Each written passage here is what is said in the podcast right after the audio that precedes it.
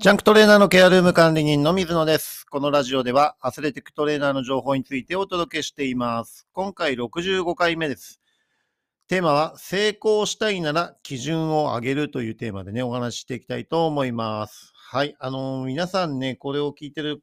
方はね、学生さんもね、いらっしゃると思いますし、これからトレーナーを目指したいとかね、実際にトレーナーとして活動しているっていう方もいらっしゃると思います。で、まあ学生さんとかがね、トレーナーを目指すときに、まずやらなければいけないのってやっぱり勉強だと思うんですよね。で、勉強するの大変だなとかね、えーアスレティックトレーナーの資格のために勉強しなきゃいけないとかね、あの国家、医療系の国家資格を取得するのに勉強しなきゃいけない、その勉強がしんどいなっていうふうにね、もちろんなると思いますし、自分もそうでした。えースイッチが入るまでね、なかなか、あのー自分はね、学生の時って最初にアンママッサージ指圧師の国家試験の資格を取得するために、えっと、自分国家資格になって1年目なんですね。はい。あの、最初の国家資格の、えー制度に携わったもので、まあ、よく情報とかもわからない状態だったです。で、最初に国家資格を取得するために、えー筆記テストっていうのをね、あの、実際にやったんですけど、えーその前の年は都道府県知事の資格だったんですね。まだアンママッサージ指圧師っていうのが。だからそこで結構大きく制度が変わったので、今までと試験対策が、えー大きく変わるっていうようなね、あの、形の、えー移行期の年っていうところで、えー結構ね、情報がわかんなかったですね。あの、問題とかも、えっ、と、筆記試験はね、え記述式っていう形から、えーなんていうんですか、さなん3択式とか4択式とかね、そういうような形に変わって、その選択肢も、えっ、と、毎年、今までの年よりも、えー多くなるっていうようなね、形で変わったと思います。はい。そのような結構変更があったんで、分かりにくかったんですね。ですから、勉強の仕方とかもよくわかんないし、で、実際に自分は新聞昇格生っていう形で、新聞配達をしながら、えー奨学金をもらってたっていう形でね、あの、経済的にもちょっとゆとりが全くなくて、自分で学費を払わなければいけなかったので、えーそこで取った手段として、新聞配達の小学生で住み込みでやることによって、えっ、と、返さないでいい奨学金なんですね、新聞配達の場合。えーかなり重労働で、朝と夕方の新聞配達をして、えーまだその時にね、銀行の振り込みとかもなくて、口座引き落としっていう形もなくてね、あのクレジットカード払いで自動決済とかももちろんないような時代だったんで、集金しなければいけなかったんですね。で、集金して勧誘してとかね、えーかなりの時間を、えー新聞の仕事としてね、働いていました。はい。ですから実際に勉強する時間っていうのが、えー結構なくて、あの、かなり大変な思いをしました。ですから、実際に国家試験対策で、えー勉強するっていうスイッチが入るまでに時間がかかって、えーその時はね、あの、ダウンタウンのごっつええ感じっていう、えーバラエティのね、お笑い番組がめちゃめちゃ面白くてめちゃめちゃ流行ってて、えっ、と、日曜日毎週やってたんですけど、もう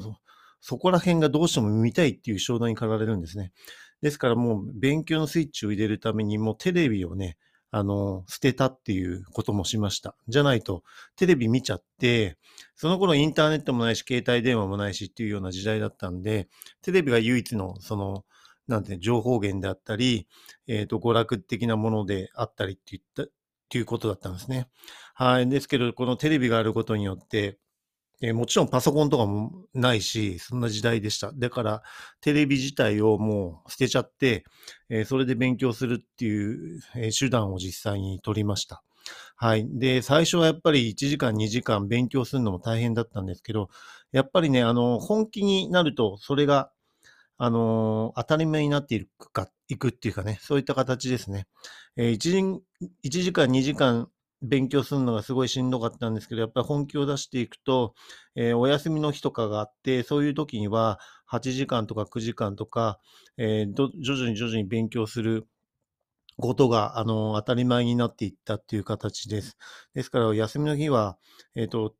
ずっと家にいて12時間ぐらい勉強してた時もあの、もちろんあるし、あの、そういった形ですね。ですから、今、えっ、と、学生さんもね、勉強しなければいけないとかね、仕事をして、えーすごい辛いとかね、そういう思いをしている方って多いと思うんですね。はい。だけど、えーその辛いと思うことを、えっ、と、継続すると結構当たり前に変化します。最初1、2時間勉強するのがしんどかったんですけど、え気がつけば、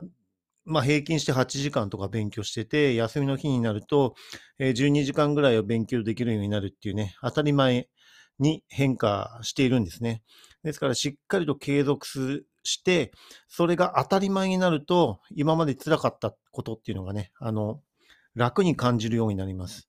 で、そのく、なんですかね、積み重ねによっていくと自分自身のその仕事のレベルとか仕事のスキルの基準が上がっていって、えそれが成長っていう形でね、あの、気がつくと数ヶ月すると、えーなんですかね、あの、自分の仕事の、あのーそういったね、えー内容も非常に、あのーなんていうんですか、コンパクトっていうか、えー非常になんていうメリハリがあって、えー無駄な時間が減っていってね、あの仕事の業務自体の効率も良くなっていくっていう風にね、えーなっていきます。ですからそういった部分で、えーしっかりとね、あの積み上げていく、継続する、えー努力をして、えー辛いことでも継続するとそれが当たり前になって、当たり前をさらに継続していくと自分の基準がね、あの、上がっていきます。だから最初のうち辛かったと思ってたことがもう当たり前にできるようになって、えーさらにそういう人たちと一緒に仕事をしたりとかね、勉強をしたりすると、その基準がさらに上がっていくんですね。あ、この人たちもっとこんなこと当たり前にやってんだなっていうふうに思えるようになってくると思います。そうすると自分のスキルがどんどん上がっていって、えー成功に近づいていくっていうことですよね。はい。だから最初は辛くて当たり前。勉強もしんどくて当たり前。でもそれをしっかりと継続する。大体人の習慣っていうのは3週間ぐらいでね、あの、えーマインドがセットされて、えー変化が起こるのに3週間ぐらいかかる。そうすると3週間継続すると習慣化されやすいというふうに言われてると思いますので、まず3週間しっかりと頑張れるような、えー体制を整えて、あのそこら辺はね、あの辛いと思うけど、しっかりやりきっていくっていうところでね、えーそういった部分でメンタル部分のね、強化にもつながると思います。はい。で、そういった積み重ねができていくと、えー非常にね、成功し合い基準になっていく。自分はそういうような形で、えー最初は全然ダメでも、あの、そういったところでね、あの自分自身のことで、えトレーナーって専門職だから、え自分が勉強したことっていうのがね、あの非常に身になる、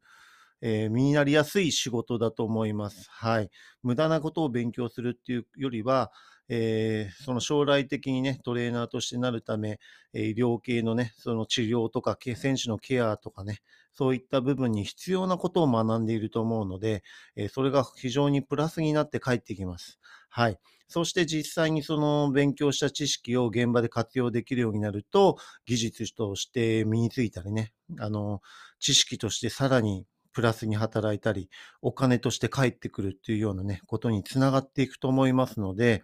えっ、と、そういった部分でね、えー対応できるようになればなというふうに思います。で、一人でやるのが非常に難しいようなタイプの人は、そういった仲間を作ることが大切だと思います。で、できればね、自分よりも、あの、意識レベルの高いとかね、あの、